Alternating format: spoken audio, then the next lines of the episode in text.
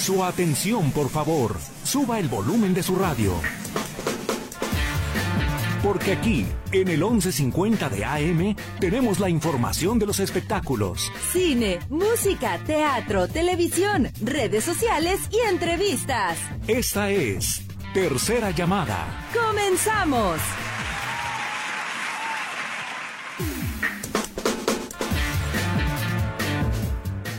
¿Qué tal? ¿Cómo están? Bienvenidos a Tercera Llamada. Qué gusto me da saludarlos porque ya lo saben, fin de semana, días de asueto, no importa. Siempre Radio Metrópoli, pues eh, ahora sí que les pedimos que nos permitan acompañarlo en su día a día. Y este es tercera llamada. Oigan, el día de hoy está en los controles César Preciado, en este micrófono Katia Plasencia. Y esta es la tercera llamada. Comenzamos.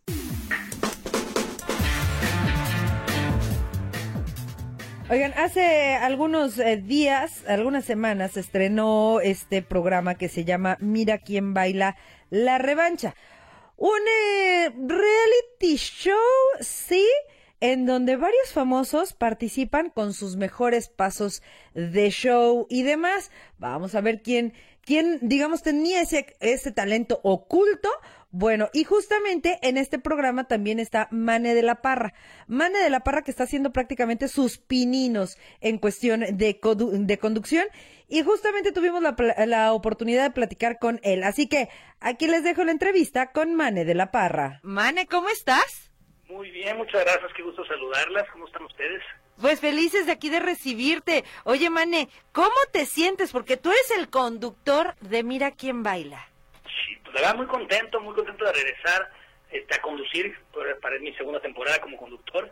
Y bueno, pues siempre es un reto poder este, entretener a la gente, este, ser parte de este gran programa y bueno, también acompañado, acobijado con Chiqui Delgado, con Charlene y con una producción magnífica que de verdad estamos muy, muy contentos del gran del gran que tuvo el programa de, del domingo, de cómo lo recibió la gente. Creo que es una producción digna de ver en familia, de compartir, de gozar los bailes, como bien decías tú, de ver los pasos prohibidos, de sacar los nuestros, ¿no? Y de divertirnos en familia. Entonces, la verdad es que muy contento de estar aquí en México en una pantalla, de que me vean conducir, este, que es otra faceta también que, que estamos este, aprendiendo, mejorando, experimentando y pues me encanta la oportunidad de, mejorar, de ir, de ir aprendiendo conforme la vida va pasando, ¿no?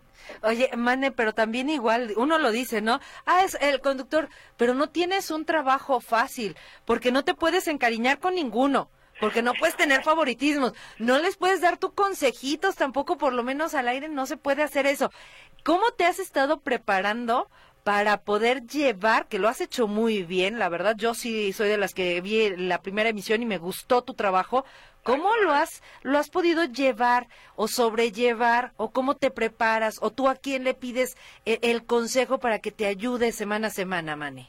Bueno, la verdad que sin duda me apoyo mucho con Chiqui, me apoyo mucho con la producción, eh, les agradezco su, su, confianza, ¿no? De que, y, siempre como que el, consejo que me dan es, Mane, sé tú, y para eso es una, para mí es una oportunidad bien bonita porque la gente me conoce por mis personajes, ¿no? Conocen a Nachito de Corona Lágrimas, conocen a, los diferentes eh, personajes que he tenido el honor de, interpretar, pero mucha gente no me conoce a mí, más que la gente que va a ver en concierto y así. Entonces, que la gente pueda tener un, eh, un poquito más conocimiento de quién realmente soy, de, de cómo reacciono, de qué pienso, eh, me dan mucha libertad para decir cualquier burrada, entonces es divertido y bueno, como bien dices, este, obviamente muchos de ellos son mis amigos, muchos de ellos los he, trabajado con ellos en programas y proyectos y los estimo, pero aquí lo, bonito es que es una competencia legal, real, justa, limpia y que creo que los únicos beneficiados somos nosotros al verlos. Yo, cada vez que, bailan me quedo con la boca abierta, doy gracias a Dios que no me tocó bailar esta temporada porque si no me habrán eliminado desde,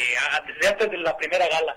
Entonces, la verdad que contento, porque cuando yo sí me tocó bailar, y mira que mala ya hace unos años, este, la verdad que el nivel no era este, el nivel era un nivel bastante más bajo, más más de que sacan los los pasos de la boda, ya sabes, el carrito, el carrito de súper, ¿no? El, el, venado y todas esas cosas que se bailan. y aquí son gente mucho más preparada, me da mucho gusto ver a, este, a todos mis compañeros haciendo un, un, un trabajo tan impresionante, tan increíble y agradecido con la gente que nos ve, los que nos están, este, bueno, escuchando y viendo, que sepan que todos los domingos a las 9 estamos por el canal de las estrellas, eh, Mira quién baila la revancha, que son eh, eh, ocho increíbles estrellas que ya anteriormente han bailado, que ya fueron parte de programas de, baile, entonces están buscando su revancha, muchos de ellos ganaron en sus programas, otros están buscando es con segundos lugares o tercer lugares y están buscando la oportunidad de reivindicarse. Entonces la verdad que el nivel desde el principio está está muy difícil, está nunca sabes quién va a ganar, ni, es más, hay veces que todos bailan también, que dices, ahora qué van a hacer? ¿Qué, ¿Qué, va a pasar? ¿no? Entonces los invito a que lo disfruten, a que lo vean y pues muchas gracias por tus comentarios, qué bueno que, te ha gustado lo que estamos haciendo. Oye, que justo, yo te, que te, a ver, te tengo dos preguntas. Uno, ¿Quién te ha sorprendido hasta ahorita que decías, ah, caramba, eso no, no te lo conocía, amigo o amiga o, o, compañero de trabajo? ¿Quién te ha sorprendido? Y dos, justamente te quedaste con las ganas de entrar y detrás de cámaras, sí, tú también igual como dicen por ahí, persinas el piso, le pones, le estás eh, ahí poniendo la cera. ¿Qué haces detrás de cámaras? La verdad que disfruto esta vez. Yo ya, ya me tocó bailar. Estuve en, la, en, la cuarta gala de Mira quién baila ya hace unos años. Eh, fui semifinalista, no gané. Me quedé con la onda de que no gane, pero la verdad es que me doy por, me, me doy por bien servido porque lo gocé muchísimo. Y ahorita que también está no sabes la cantidad de horas de trabajo que, que, implica cada baile, lo difícil físicamente que es y la concentración, todo se define en un minuto y veinte de baile, eh, trabajos de toda la semana, esfuerzo de mucha gente. Entonces, la verdad que prefiero estar ahí conduciendo, gozando desde mi trinchera, porque es, eh, aunque es otro trabajo, es no tienes esa misma presión de saber que, bueno, que igual ya no estás en el próximo programa. Yo hasta ahorita sigo estando en el siguiente programa y, eso está buenísimo. Ahora sí llegas a la final, man. Yo seguro llego a la final. pero, sí. Oye, ¿y si, eh, quién te ha sorprendido? Este, sí, la verdad que sí, sí, este, muy sorprendido por los bailes, me ha sorprendido, híjole, Landa García, que, que Raúl Coronado también hace unos bailes, Adrián, la verdad que los, los hombres están muy, muy bien, pero pues es que, por ejemplo, Liz Vega no es que no me sorprenda, sino que siempre ha sido increíblemente buena. Amaba Negra baila muy bien, entonces ah, estamos, ¿sabes que Creo que es la vez que más reñida está la cosa, no sabes quién puede ganar, y más allá de quién pueda ganar o no, no sabes quién va a bailar mejor. Entonces, ven los, hay muchas veces que, que ven los bailes y yo digo, es que no, no estoy de acuerdo, porque uno como, ahora sí como aficionado, pues ves cosas que, que los jueces eh, más bien ellos los jueces ven cosas que tú no ves. a mí a veces termina baile y yo, no, es que es increíble, y de repente Bianca o Roselín o, o, este, Isaac Hernández me dice, oye, es que fíjate que la punta del pie estaba viendo. Le digo, no, compadre, yo no yo estaba viendo el mortal para atrás, no la punta del pie. Pero bueno, por eso son, son nuestros jueces de hierro, son están ahí para, para que cada vez sean más exigentes y mejores los bailes. Y hay una progresión impresionante desde el programa 1, así que de verdad los invito a que no se lo pierdan. Oye, Mane, ¿y entonces no te gustaría volver a estar del otro lado en uno de estos de la revancha para ver si ahora sí llegas a la final? No, yo creo que ya estuvo, yo creo que ya mejor nos ponemos a seguir haciendo música y este y seguir este actuando y otras cosas. Yo lo del baile ya nada más para las bodas. Oye, a ver, que justo también eso, te invitan como conductor ¿Cómo te convencieron? ¿Qué es lo que esperabas? Eh, ¿Tú cómo te has criticado? Porque luego, y te conozco, Mané, eres de los que les gusta la perfección. Ahora sí que los de la parra son perfeccionistas a morir. ¿Cómo te has tú evaluado? Fíjate que sí tenemos esa, esa mala, mala tradición de criticarnos todo, pero también a veces lo que nos ayuda a exigirnos más. La verdad que yo en esta temporada me doy mucho más tranquilo que en la primera que me tocó hacer. Creo que creo que hay un mundo de, diferencia, pero también hay un mundo para seguir creciendo. Eh, creo que me siento más cómodo esta vez, estoy mm, siendo más yo, más espontáneo, más, más me divierto más y eso ya la gente lo ve y es de lo que se trata. Eh, como bien te decía, todavía hay muchas cosas que, tenemos que seguir aprendiendo, pero me da me, me da muchísimo gusto y es y es este, una bendición que, que la gente que la producción, la empresa y la gente en su casa me dé la oportunidad de seguir aprendiendo. Yo creo que eh, mi, reto siempre ha sido eh, hacer cosas que te, que te que te hagan una mejor versión de ti, ¿no? Por eso terminé actuando, por eso no, no, no nada más este, terminé componiendo, sino también cantando. Eh, creo que la idea es, al fin de cuentas, ser la mejor versión de ti y el y la única persona con la que estás compitiendo pues es contra contra contra uno mismo, ¿no? Contra tus ganas de, ser mejor Entonces creo que me voy contento, pero me voy con ganas de seguir aprendiendo y de seguir haciendo lo mejor cada vez, pero sí creo que, fue un, digamos, un buen salto de, la temporada pasada a esta y espero que, la gente también lo vea. Ahí estuvo Mane de la Parra, que bueno, mucha gente luego se pregunta que si algunos realities son grabados, pues sí, él lo confiesa, parte de este reality de Mira quién baila la revancha está grabado, hay otros programas, digamos, ya acercándose para la final, ya será en vivo para que ustedes puedan votar. Por lo pronto, prácticamente está grabado. Y bueno, pues eso fue lo que dijo el cantante, actor, compositor y ahora también conductor Mane de la Parra. Y hacemos una pausa comercial, pero al regresar, mamá mía. Sí, mamá mía estará en Guadalajara.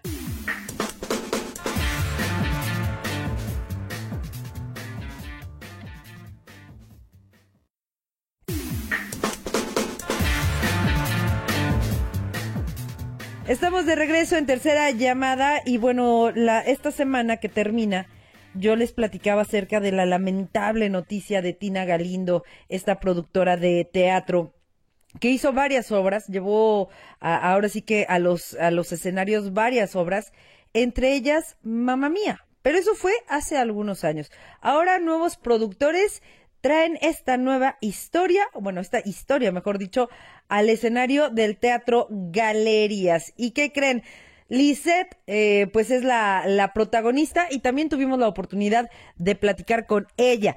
¿Qué estaba sucediendo cuando ella dijo que sí a mamá mía? No lo van a creer y ahora van a entender por qué muchas veces ha dicho Lisette que el teatro literal la salvó. Así que aquí está la entrevista con Lisette. ¿Cómo estás, Lisette?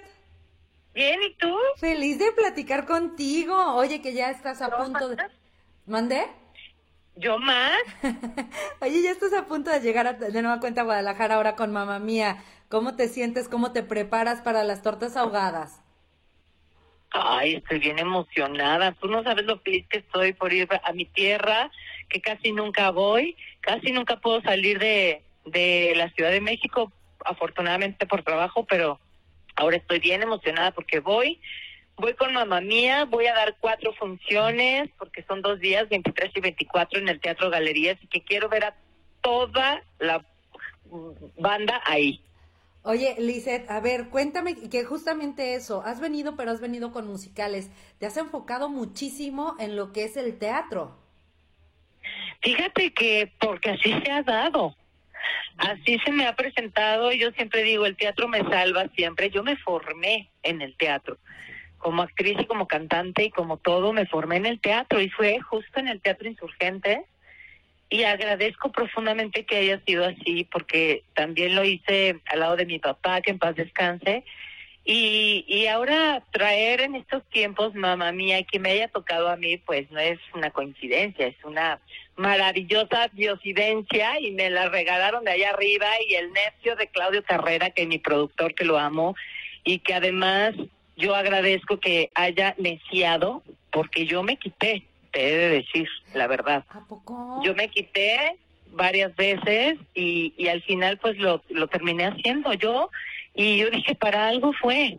No estaba yo en condiciones de regresar al teatro, eh, esa es la realidad. Estaba yo, ya había hecho Fiebre de por la Noche, que de hecho fui a Guadalajara, y, y, las aventuras de Frida, y sale el sol, luego me quedé de cosa, regresé a trabajar, pero no estaba en condiciones ni, como siempre he estado, al 100, ni física, ni emocional, ni, ni profesionalmente. Entonces, el poder estar en mamá mía, que me cambió la vida de manera fortuita, porque, porque estando en, Mamá Mía pude superar todas mis etapas de todo tipo. Entonces yo agradezco profundamente a Claudio Carrera que haya neciado y, y que me haya hecho ir a las audiciones y jamás me esperé que quedara tampoco, pero yo creo que para algo fueron las cosas y, y terminé siendo la más feliz, terminé siendo otra artista, otra persona, otra mujer, cumplí 50 años en el, en el musical, el papel me queda perfecto, entonces terminé de lo más bien. E imagínate empezar una gira con tanta vivencia, con tanta cosa que me pasó, pues es obvio que digo, no, pues ya estoy muy lista. Ya quiero irme para todos lados. Oye, a ver, en teatro se dice que eh, el actor no elige al personaje, ni los productores ni los directores eligen a los personajes que van para los actores, sino que el personaje elige al actor. En este caso, ¿por qué crees que te eligieron a ti? ¿Por qué crees que te eligió este personaje a ti? Fíjate que llegó mamá mía en un momento, en el mejor momento y en el peor momento. O sea, en el mejor momento de mi etapa como artista y en el peor momento de mi etapa como mujer. o sea, te lo digo porque porque personalmente estaba atravesando muchas cosas muy complicadas y más la edad y demás y, y profesionalmente era el personaje que me quedaba. O sea, soy esta mujer fuerte, guerrera, eh, con una hija, madre soltera, eh, que sí o sí saco adelante y, y, que nadie me para. Y al final Dona es así. ¿Cuántas mujeres no vemos así? ¿no? De que somos madres solteras y podemos sacar a la familia adelante y aunque esté el papá, pues, aunque el papá esté o no, ahí está parada y está haciendo un ejemplo y se divierte con sus cuatas y también es una niña, pero también se, se enfrenta con sus demonios y con su pasado y eso sucede en mamá mía. Entonces yo dije, profesionalmente, al final lo entendí, no te creas, o sea, fue un proceso, pero sí entendí que el personaje sí es, este es tuyo. Ahorita tienes que pasar por esta transición de hacer Donna Sheridan en Mamá Mía, porque te toca. Y así lo agarré, así lo afronté, así le, lo apapaché, así lo abracé y ahora estoy enamorada de Mamá Mía, por supuesto.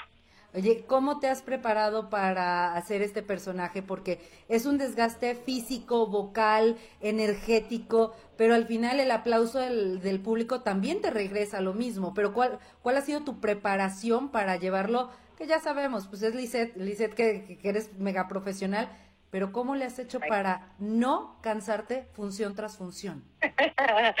yo creo que estamos, yo estoy bueno, yo voy a hablar obviamente por mí. Este, yo estoy preparada para ser musical. Yo siempre eh, he dicho y lo sostengo con, con el ejemplo además. Eh, para ser una actriz de comedia musical tienes que ser sí o sí un atleta. El ejercicio, la manera de, en la que te cuidas, eh, de cómo respirar, porque ella es cantar, bailar y actuar. Entonces, sí es una demanda distinta a todos los demás eh, a todas las demás actividades artísticas. Entonces, eh, para hacer musical, si no soy esta atleta que he sido de siempre, yo no hubiera podido hacer mamá mía, sobre todo un año casi y de jueves a domingo, seis funciones a la semana. Que después también eh, se le hizo la invitación a, a mi querida llamada Kika Edgar para que hiciera la primera del domingo. Eh, era función del domingo, pero de todas maneras, de cinco a seis funciones, un año cantando, bailando, subiendo, bajando a mi edad, es porque sí soy un atleta. no, sí. Yo creo mucho en eso, creo mucho en la preparación, creo mucho en el hacer el ejercicio, creo mucho en seguirse preparando cuando no estás trabajando, darte el tiempo y las horas para estudiar, para seguir vocalizando, para seguir bailando, para seguir eh, nutriendo tu, tu actriz. Entonces eso es lo que yo hago, eso a eso me dedico y por eso pude, pude con todo aún con una falta de energía de manera personal, porque no estaba en el mejor de los ánimos y aún así lo pude sacar y me aplaudo, me abrazo, me ovaciono y digo, lo lograste y ahora vámonos, vámonos de gira. Oye, me, me impacta que, que eres de las poquísimas mujeres artistas que dice su edad y de verdad que yo no te, yo te he visto, hemos tenido la oportunidad de platicar en persona y demás, pero yo no te veo de 50. pero ya nos vamos a ver. Nos vamos a ver el 23 o el 24, estoy segura, espero que así sea. Pero pero sí, sí, yo no tengo problema con al contrario, fíjate que toda la experiencia, todo lo sucedido, todos los, divorcios, porque ya llevo dos, mana, este, todo lo que me ha pasado es gracias al tiempo, gracias a la edad, gracias a, a, mi vida en 50 años y lo digo con mucho orgullo y también como puedo decir, y estoy entrando a la menopausia, tuve que empezar a agarrar un tratamiento reemplazo hormonal porque entré, se, me seguía bajando, ¿no? O sea, yo digo, tengo 50 y me sigue bajando como adolescente, algo está mal.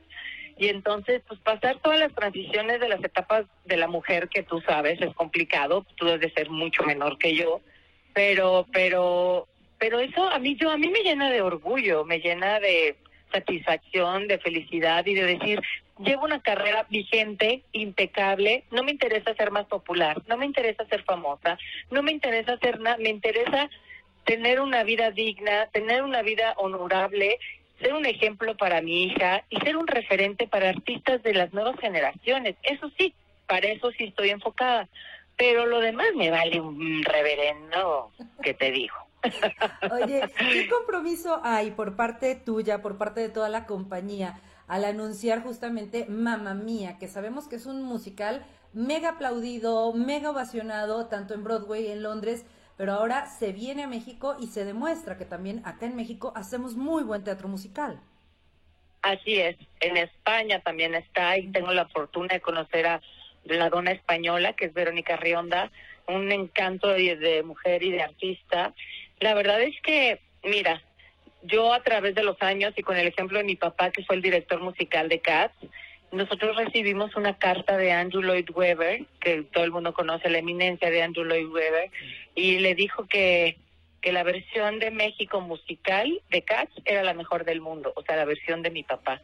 Mi papá siempre defendió el hecho de, no, en México tenemos es más, hasta mejores músicos que en cualquier parte del mundo. Tenemos cantantes, tenemos actores, tenemos bailarines, tenemos, o sea, sí, sí hay, hay, hay personas que estamos a la altura de cualquiera que nos pongan a competir. Esa es la realidad.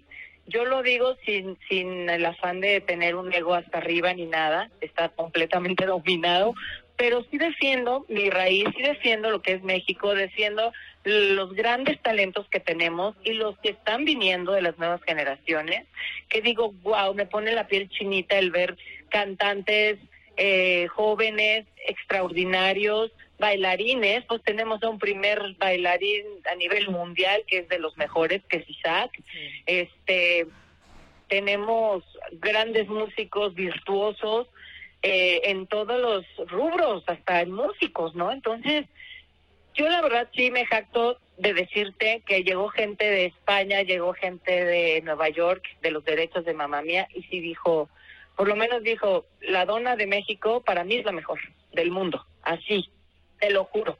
Y yo dije, ¿qué? dice, tu energía, se ve que estás fit, eh, entendiste el personaje, me encantaste. Así fue de wow. Y yo, ¿nieta? porque no te fijas en eso. Simplemente te preparas, es una manera, es, es cultural.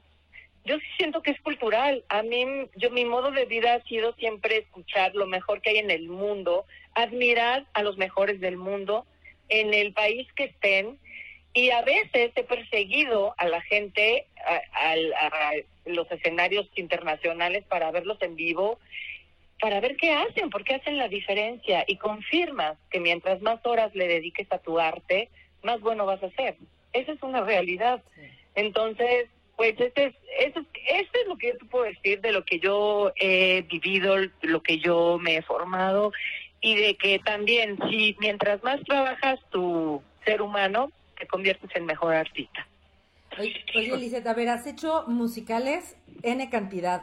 Has hecho telenovelas, has hecho también eh, eh, eh, series y demás. Pero, ¿qué te falta por hacer? Porque has hecho villanas, has hecho buenas, has, hecho de todo. ¿Hay algo que todavía no has cumplido?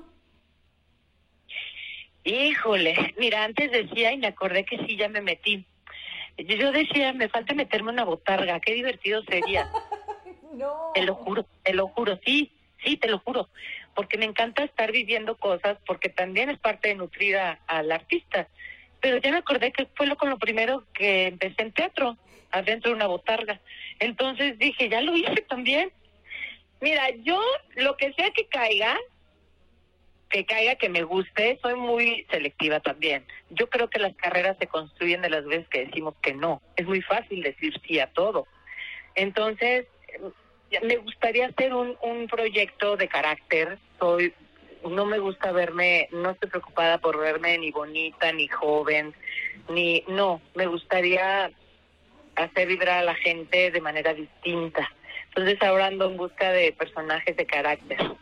Y, y pues por ahí voy. Yo quisiera hacer ese tipo de, de cosas mm, más interesantes y, y, y si me toca una villana, pues hacer una villana distinta. Y si me toca hacerle de buena, hacer una buena que dé la vuelta, que no sea la misma. O sea, sí trabajo mucho. Me, si, no, yo, si yo no hubiera sido artista, tengo muchas opciones, fíjate. Hubiera sido o abogada penal, porque estudié Derecho un año, y o, hubiera sido psicóloga, porque estudié Psicología un año. Entonces la psicología sí se lleva con un actor, porque al final entras a la psique de otra persona y tratas de escudriñar, y si no le intentas la historia, este te cuenta la historia, la te, te cuenta de cómo es su perfil, la misma historia, y entonces por ahí sí va relacionado pero pero hay mucho que hacer, hay mucho que leer, hay mucho que también los libros te eligen, tengo mucho que estudiar. Eh, ahorita estoy estudiando como loca el saxofón porque me presento el 3 de febrero, pero ahora como músico y, y bien contenta. La verdad es que no me puedo quejar. Yo doy gracias, gracias, gracias y eso te cambia el humor, te cambia como persona y te hace mejor cada día. Entonces, todo bien. Oye, y, fíjate, te iba, te iba yo a preguntar eso, de ¿te vas a quedar como actriz, buscarás ser productora? Tu, tu papá te dejó una gran escuela, eh, el gran Willy Gutiérrez te dejó una escuela, buscarás ser coach de voz, a lo mejor en alguna obra de teatro, pero ahora me hablas también de músico. Sí, el 3 de febrero, en el Lunario, voy a estar de músico. ¿Y, y, y cuándo en Guadalajara?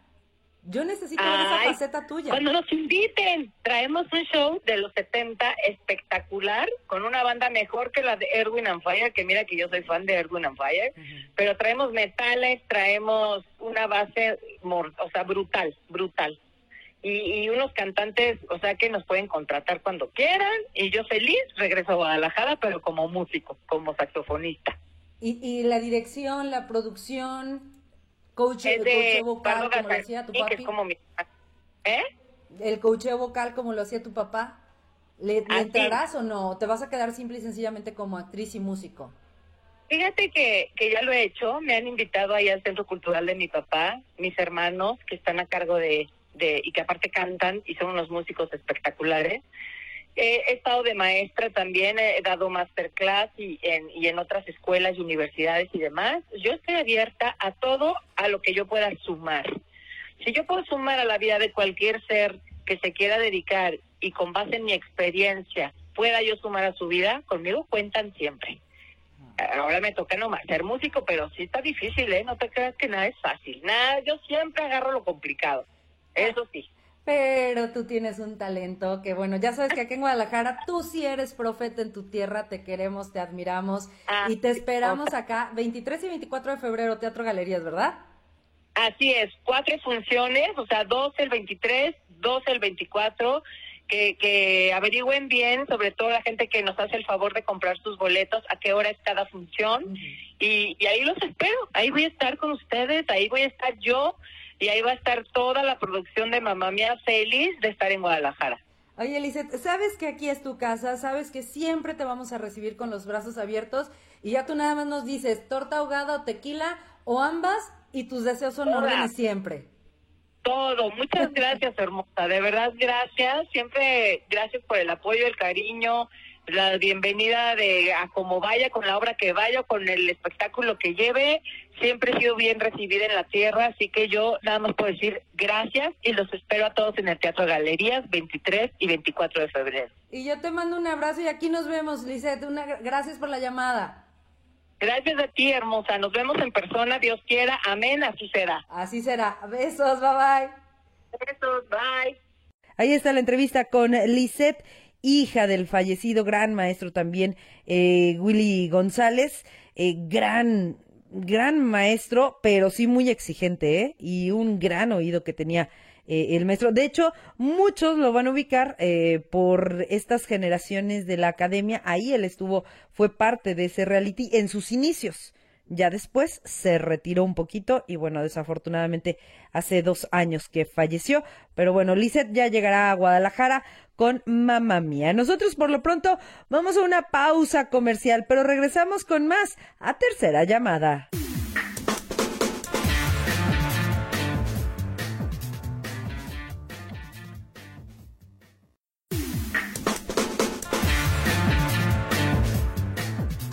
Estamos de regreso en tercera llamada.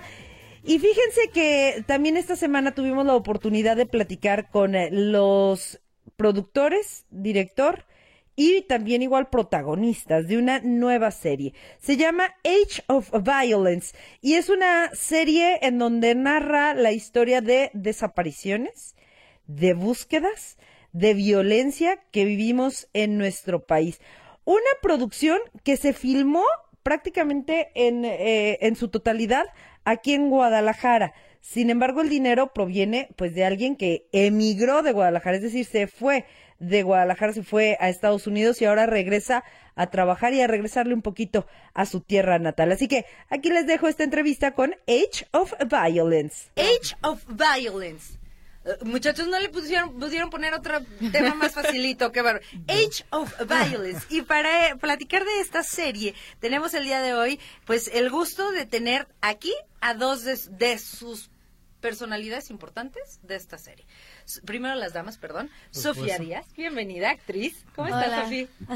muy bien, muy bien. Gracias por la invitación. No, gracias a ti por asistir. Y Osvaldo Martínez, director, productor, el que andaba córrele, que trae, de todos, Osvaldo. Más o menos, más o menos. Ah. Bienvenidos. Muchas gracias por la invitación. Oye, ahora sí que yo tengo que empezar contigo, Osvaldo, porque eres director, productor y demás. Cuéntale a la gente de qué trata esta serie Age, of Violence. Ok, bueno, eh, Age of Violence trata de una mujer que está en busca de su hermana desaparecida en una ciudad que se parece mucho a Guadalajara.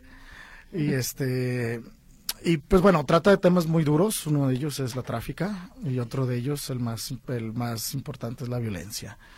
Eh, es muy, muy intensa, es una serie muy intensa, pero yo creo que, y, no lo digo yo, lo dicen las personas que acudieron a la premier este, pasado este pasado sábado, que era muy necesaria.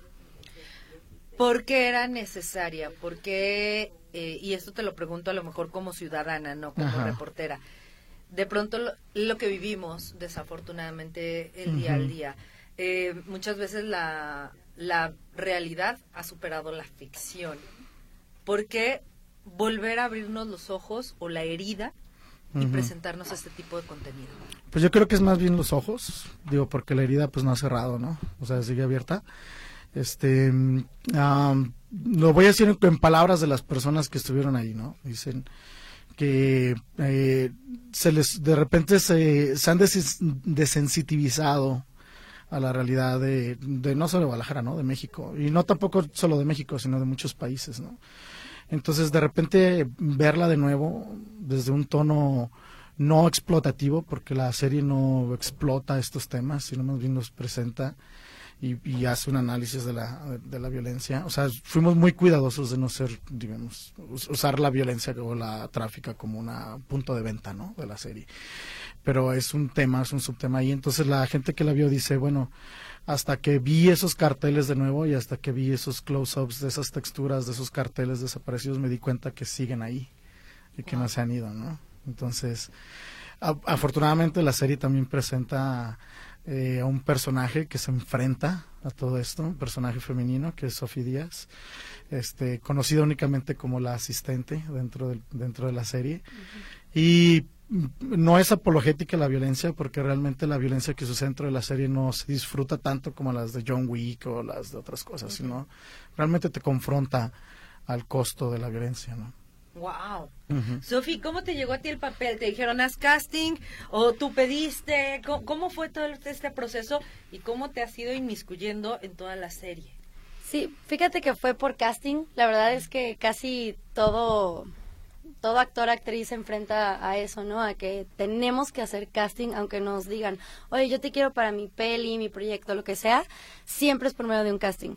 Entonces a mí, de hecho, una amiga me lo pasó porque yo hago, ya llevo tres años haciendo artes marciales mixtas y justamente el perfil fue, oye, una chica que pueda hacer artes marciales mixtas, ¿no? Porque es una serie como de acción y tiene temas muy fuertes.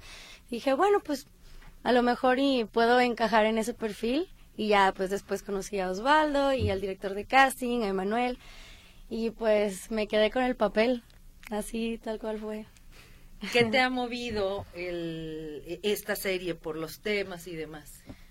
Mira, claro que es un tema muy fuerte. A mí en lo personal como actriz siempre me ha gustado tener este tipo de, de personajes, o bueno, es como lo que yo me inclino un poquito más, porque de alguna manera, claro, la comedia y, y otro tipo de géneros siempre es bonito porque al espectador lo que hacen es como que lo sacan de una realidad, ¿no? Para pasársela bien, para lo que sea, pero yo creo que este tipo de personajes cambian el discurso hacia lo que somos las mujeres realmente, porque siempre nos han vendido como el sexo débil, la bonita, la, la que tiene que ser exactamente, ¿no? Y ahora con este tipo de, de personajes femeninos fuertes, creo que podemos también cambiar ese discurso hacia las nuevas generaciones de que tú como mujer también eres fuerte, eres empoderada, sin irse a un extremo. Entonces, creo que es necesario este tipo de historias, se tienen que contar y más que nada que tiene una protagonista femenina pues muy fuerte, ¿no? Que también tiene su historia y también es alguien. Oh, Osvaldo, cada capítulo vamos a ir viendo una historia distinta o todo parte de un hilo conductor, una, un personaje, algo, parte de ahí toda la serie. ¿Y cuántos capítulos son? Bueno, tenemos programado que sean cuatro capítulos y todo, toda la serie tiene que ver con la historia de la asistente buscando a su hermana. Este, um, el hilo conductor es esta búsqueda, ¿no? Y lo que sucede a través de esta búsqueda. Y bueno, es más la exploración de nuevo acerca de la violencia y de las cosas que, que genera, ¿no? Eh, la serie está, la estamos filmando, o sea, ya terminamos el primer capítulo, pero en marzo vamos a filmar el siguiente capítulo y planeamos terminarla en este año y irla, este, irla distribuyendo en nuestra propia plataforma. ese, es, ese es uno de los, de los puntos que debemos de llegar. ¿Qué plataforma es y por qué no irse a lo mejor con los grandes, los gigantes del streaming? Ah, ¿por qué no los grandes? ¿Por qué no los gigantes? Porque los gigantes están tan grandes que ya no escuchan. Y sí. Este, la plataforma se llama www.filmforthemasses.com, filmforthemasses.com, que es algo así como cine para las masas, pero en inglés, filmforthemasses.com. Y el punto es crear un, una, un punto de venta y distribución para el producto latinoamericano corto, en el mundo, ¿no? Nuestro principal objetivo es Estados Unidos, que es donde yo vivo y es el mercado que conozco. Ah, por eso Age of Violence. Ajá. ah, ya me lo explicaste todo. Ahí está. Y el propósito es que, bueno, el dinero sea, sea un esquema transparente donde los productores ganen dinero y que no sea todo un sifón de un embudo de dinero para las grandes corporaciones internacionales, ¿no? Y mucho de ello va a ser que se quede en la producción de aquí de Guadalajara. Oye, ya hablando de por qué decidiste grabarla entonces en Guadalajara en vez de quizás haberlo hecho en Estados Unidos. Ah, bueno, es una muy buena pregunta. Bueno, yo vivo en Los Ángeles, de hecho, así como 10 minutos de Hollywood, ¿no? Eh, ¿Por qué? Bueno, pues yo siento que aquí es donde soy necesario, ¿no? O sea, eh, mis recursos, mi, mi experiencia y las cosas que yo sé hacer. Eh, aquí es mi, mi, mi, casa también, yo soy inmigrante. En, eh, fui a Estados Unidos hace siete años a vivir y me fui por la violencia, la situación económica, cosas así, ¿no? Porque tengo hijos, porque me aterra que mis hijos estén en la casa, en, mi casa donde yo nací, en Guadalajara, me da, me da miedo que mis hijos estén aquí, ¿no? Entonces, ¿dónde estoy? Estoy en Los Ángeles, ¿dónde estoy haciendo mi trabajo aquí en Guadalajara? Porque aquí yo creo que es donde es necesario. ¿Qué otro tema has visto que sea necesario y que a lo mejor pudieras ya comenzar a pensar en una nueva serie? Digo, de, de, lo todo que tenemos, ¿no? ¿Cómo, has priorizado? Bueno, eh, mucho de lo que mucho de lo que son mis historias son tienen que ver con la violencia y con personajes que son afectados por la violencia. Este, tenemos otros dos proyectos ahí en mente que uno ya estamos ya estamos enjaretándoselo a Sofi. Antes, venga. antes de que sea antes de que sea demasiado famosa como para voltear a vernos.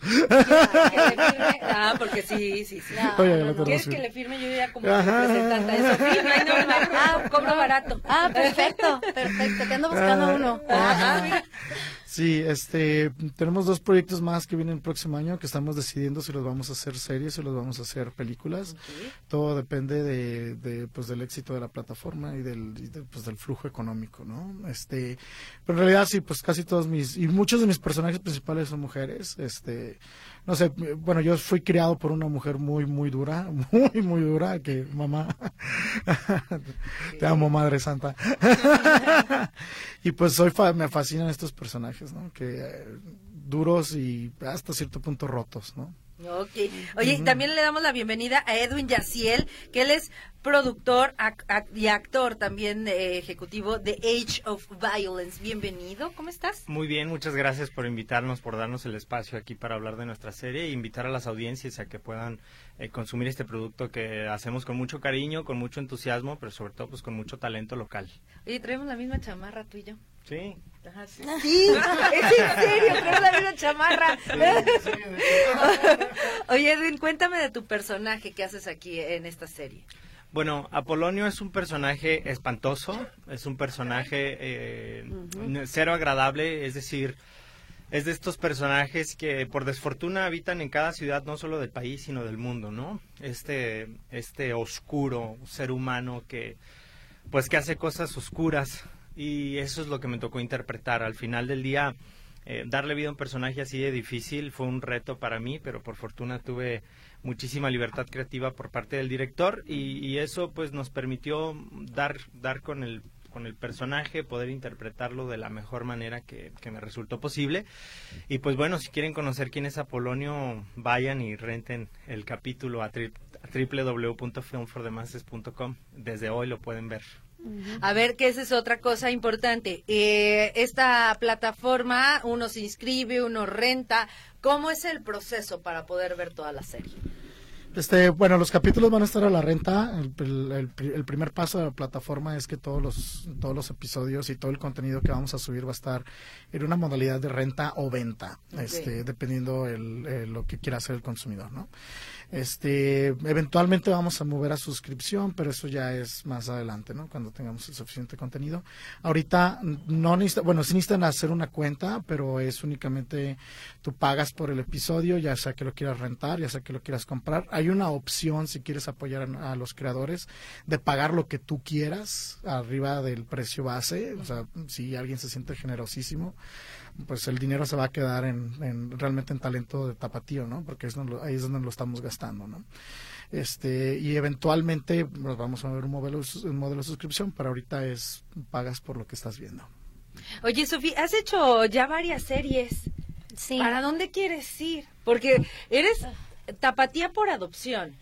Sí, o sea, yo realmente soy de Colima, pero he vivido aquí muchísimo tiempo, entonces de hecho ahorita estoy entre Guadalajara y Ciudad de México justamente por las producciones que he hecho, pero la última producción en la que estuve, bueno, aparte de la de Age of Violence, me fui a México a grabar una película todo diciembre. Y anteriormente hice la serie de El Niñero que está en Netflix ahorita, que la grabé justo el año pasado, pero todo se grabó aquí en Guadalajara. Entonces, em, digo, ya, ya he estado en varias cosas, la ¿No verdad. has hecho teatro aquí en Guadalajara? Uy, hace mucho tiempo. Es que yo me acuerdo que alguna vez te entrevisté haciendo teatro, pero no me acuerdo. Yo hacía teatro musical. Ahora sí que hago un poquito de todo, pero ya tengo mucho tiempo que, que, que no, porque digo, honestamente para nosotros los artistas también tenemos que ver qué es rentable y qué no. Y la verdad es que yo me salí del teatro aquí en Guadalajara porque pues no es rentable. Y en ese entonces yo era todavía muy chica para irme a la Ciudad de México, pero ya por una cosa u otra la vida me empezó a llevar por el cine, la televisión, que yo realmente lo que quiero es hacer más cine o este tipo de contenido más cinematográfico. Ok, Más de contenido, no tanto comercial. No, no tengo ningún problema con el tema comercial. O sea, por ejemplo, a mí mi sueño, uno de mis sueños es hacer un musical en cine, una comedia romántica en cine. Tipo pero La. Tipo La La Land, tipo Mamma Mía. O sea, está en uno de mis top. O sea, me encantaría Claro, teatro es bellísimo. Eh, tengo justo un amigo que ahorita es productor de, de teatro y director y todo. Se llama Carlos Camustón. Okay. Este, tuvieron una, una temporada de una obra maravillosa y también estoy platicando para ver si regreso a hacer teatro. Pero no, no sé. La verdad es que yo mientras tenga trabajo soy feliz y bueno, compartir mi arte con las personas y sobre todo hacer un cambio, ¿no? En, la ideología eh, de las personas, de las nuevas generaciones para bien, obviamente, que por medio de mi arte pues pueda ser benéfico para eso. ¿Y cómo, cómo es trabajar, eh, por ejemplo, en este caso que nos dicen que Age of Violence todavía no termina, todavía no ni siquiera empieza a grabar el segundo episodio? ¿Y cómo es de, a ver, pues sí, pero perdón, pero no creo que llegues al supermercado y te digan, la cuenta es de 500 pesos, ahí le van 500 aplausos. ¿Cómo divides tu agenda y cómo haces para trabajarla y poder tener tiempo para cada proyecto? Ay, la vida del freelancer es complicada, muy, muy complicada, porque si tienes que ser muy organizado pues con tu dinero, realmente, pero pues también conforme vas moviéndote en este medio, te vas dando cuenta de qué proyectos valen la pena, qué proyectos no valen la pena, sobre todo pues hablando um, del tema económico, sí tienes que ser muy organizado, o sea, en temas de renta, este, por ejemplo, yo tengo proyectos ya a dos, tres meses, este, pero pues sí, o sea, es, es complicado, no, no es nada fácil, pero por ejemplo, trabajar aquí con, con esta serie para mí fue maravilloso, o sea, ahora sí que nunca me habían pagado tan puntual. Siempre, no, es en serio, ¿eh? Siempre las producciones son de que te pagan de no sé, un mes a ver si sale. Tres meses, cuatro meses. Y con los comerciales es más. O sea, sí es, sí es un tema que, que honestamente, de todas las producciones, ¿eh? y también hablando de, de, las grandes en las que he estado, trabajar con, con ellos, digo, con Edwin, con Osvaldo, ha sido maravilloso, porque a pesar de que fue, es un tema muy fuerte, nos divertimos muchísimo. Entonces yo ya estoy súper emocionada que ya vamos a grabar los siguientes capítulos. Y también está padre porque a mí me da mm, flexibilidad por si, por ejemplo, yo tengo una película, ¿no? porque justamente por ahí de abril, mayo tengo otra película de otro director mexicano de aquí Tapatío. Este, y entonces ellos me dan la libertad de, oye, no vamos a grabarla toda completa, sino que vamos a grabar en marzo, entonces tú tienes libre tu agenda y yo ya les digo, ah, ok, perfecto, yo tengo abril y mayo no disponible, pero todos los otros meses sí. Y ellos me dicen, perfecto, entonces hay que bloquear fechas. Y así, o sea, es prácticamente cómo funciona. Ahí está Age of Violence y bueno, esta plataforma nueva en donde la, vamos a poder encontrar, que lo que buscan pues es justamente eso, apoyar a, las, a los nuevos productores independientes, en donde a lo mejor los gigantes del streaming no les están dando chance de estrenar sus productos, pues ahí está esta plataforma que ya llega prácticamente a todo el mundo, ¿eh? Así que suerte para ellos. Y es así como llegamos al final de tercera llamada. Muchísimas gracias por habernos acompañado. Gracias César Preciado por siempre estar pendiente en los controles. Mi nombre es Katia Plasencia. Que sigan disfrutando de este fin de semana de Azueto.